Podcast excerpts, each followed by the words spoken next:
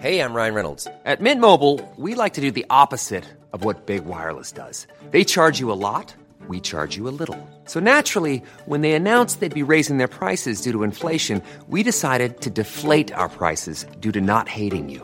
That's right. We're cutting the price of Mint Unlimited from $30 a month to just $15 a month. Give it a try at mintmobile.com slash switch. $45 upfront for three months plus taxes and fees. Promo rate for new customers for limited time. Unlimited more than 40 gigabytes per month. Slows. Full terms at mintmobile.com. Existem outros salvos. Além dos que hoje são igreja. Efésios capítulo 2. Comentário de Emaro Persona. Lá em João capítulo, capítulo 4, uh, versículo 3, começando no versículo 3. Deixou a Judéia e foi outra vez para a Galiléia, e era-lhe necessário passar por Samaria. Foi, pois, a uma cidade de Samaria chamada Sicar, junto da herdade que Jacó tinha dado ao seu filho José. E estava ali a fonte de Jacó. Jesus, pois, cansado do caminho, assentou-se assim junto da fonte. Era isto quase a hora sexta.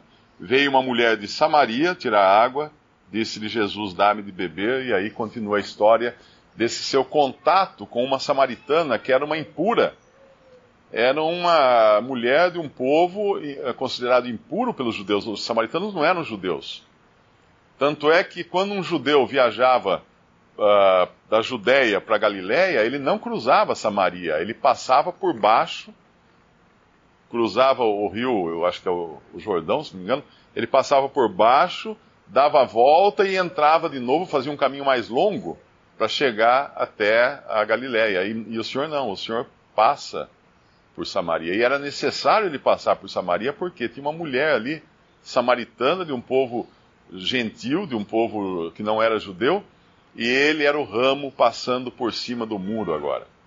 Ele ia ao encontro das necessidades dessa mulher. Ele era o ramo passando. E é, e é curioso que, uh, quer dizer, curioso não, porque na palavra de Deus não tem nada, uh, nada assim que seja um acidente, né? Um incidente ou um acidente. Ele vai fazer isso onde?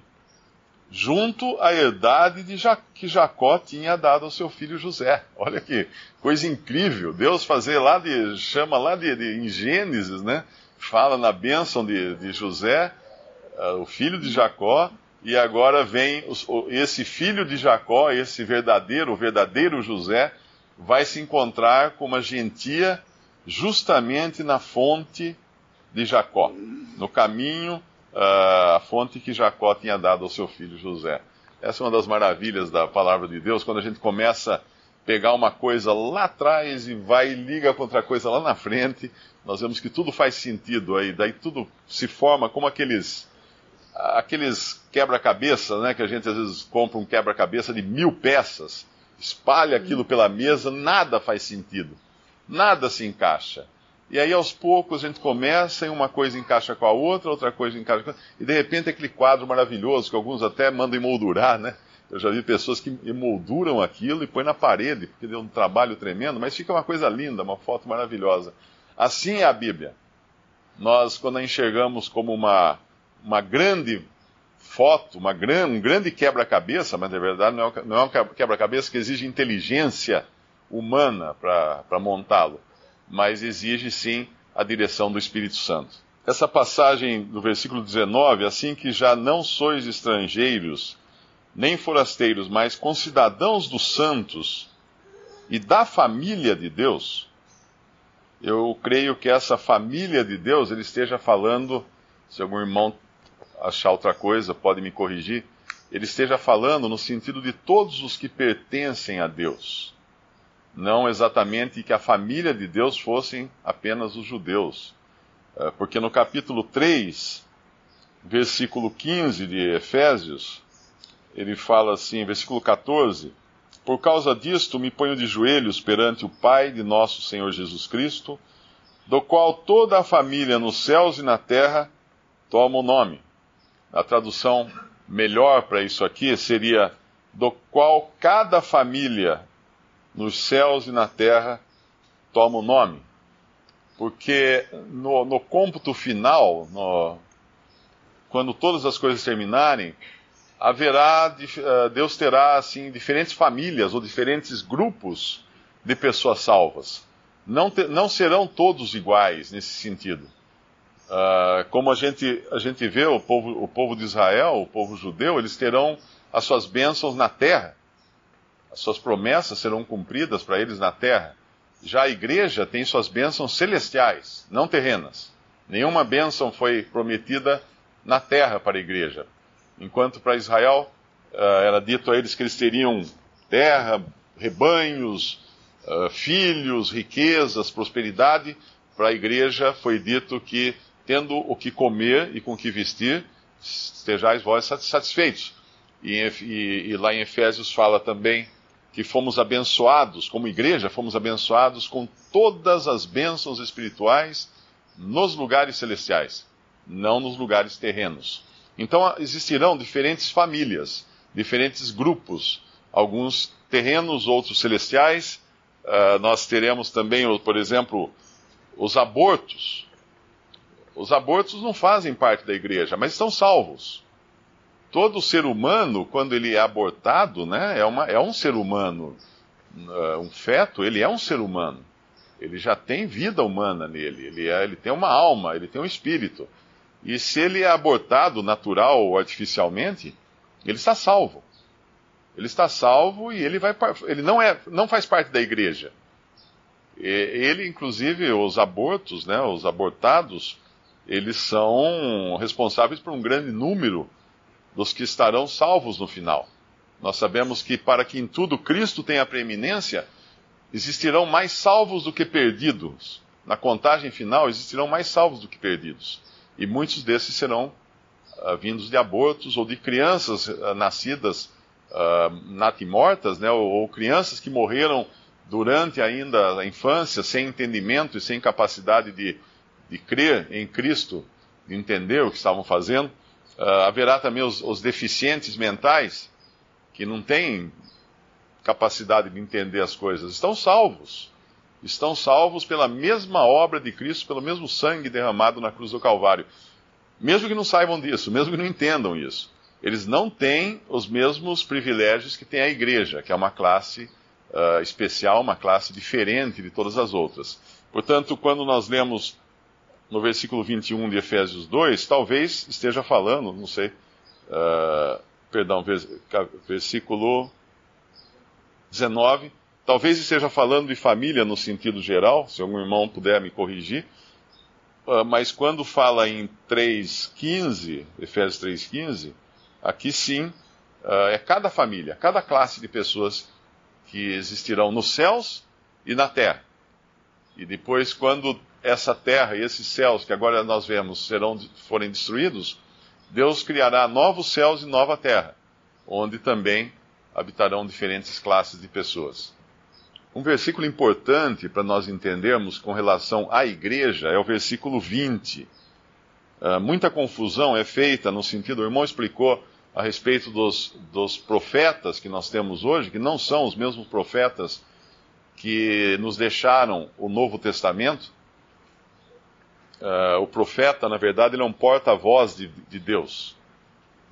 Quando não havia a palavra escrita, o Novo Testamento escrito, os profetas recebiam diretamente de Deus a palavra para ser comunicada à igreja.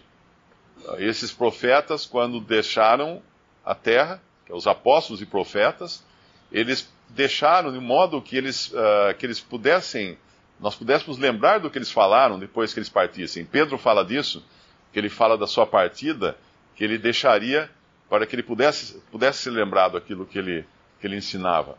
Uh, Paulo também, quando deixa o mundo, antes de deixar o mundo, ele fala aos anciãos de Éfeso que depois da sua partida entrariam lobos, enganadores e, e etc., mas que eles deveriam então uh, se apegar a, a, Deus e a sua palavra.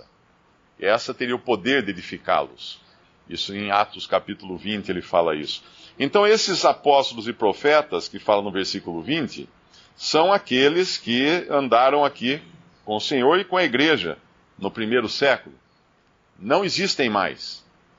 Cristo, subindo ao céu, ele deu, deu dons aos homens, apóstolos, profetas, evangelistas, pastores e mestres ou doutores. Hoje existem evangelistas, pastores e mestres, ou doutores, mas não apóstolos e profetas. Por quê? E a, a própria figura da construção aqui uh, explica muito bem isso.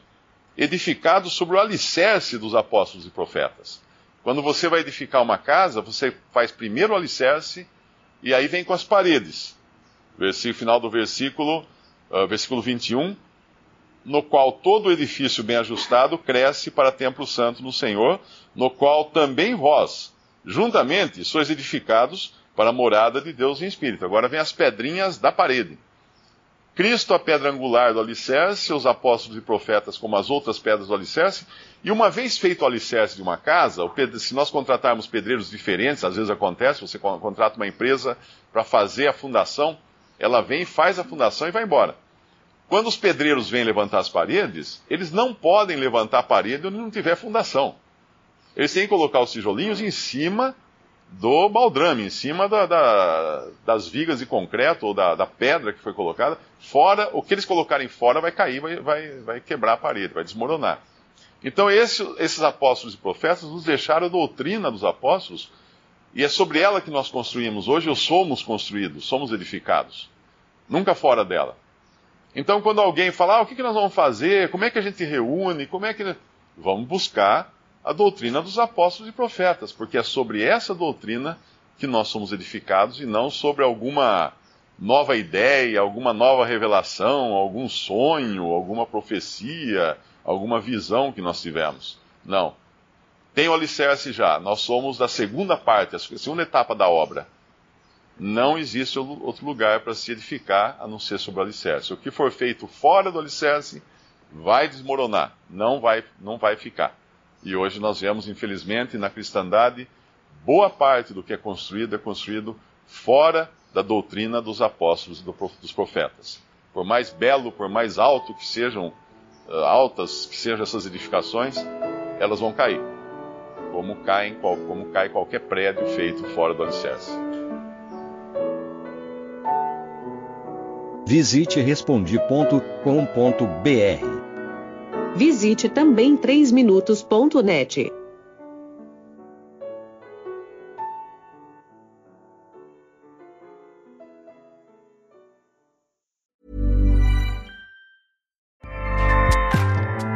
ACAST powers the world's best podcasts.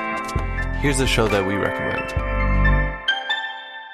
The Real Housewives is a guilty pleasure for most, but if you're looking to not feel guilty about that pleasure, tune in to Everything Iconic with me, Danny Pellegrino, where I break down all the messy moments and behind the scenes antics of Bravo's popular franchise. And on Everything Iconic, I also interview celebrity guests like Kelly Ripa, Kiki Palmer, Drew Barrymore, Cameron Diaz, and more about their guilty pleasures, their past work, and so much more. So if you're pop culture obsessed and find yourself watching way too much reality TV like me, tune in to Everything Iconic with Danny Pellegrino wherever you listen to podcasts.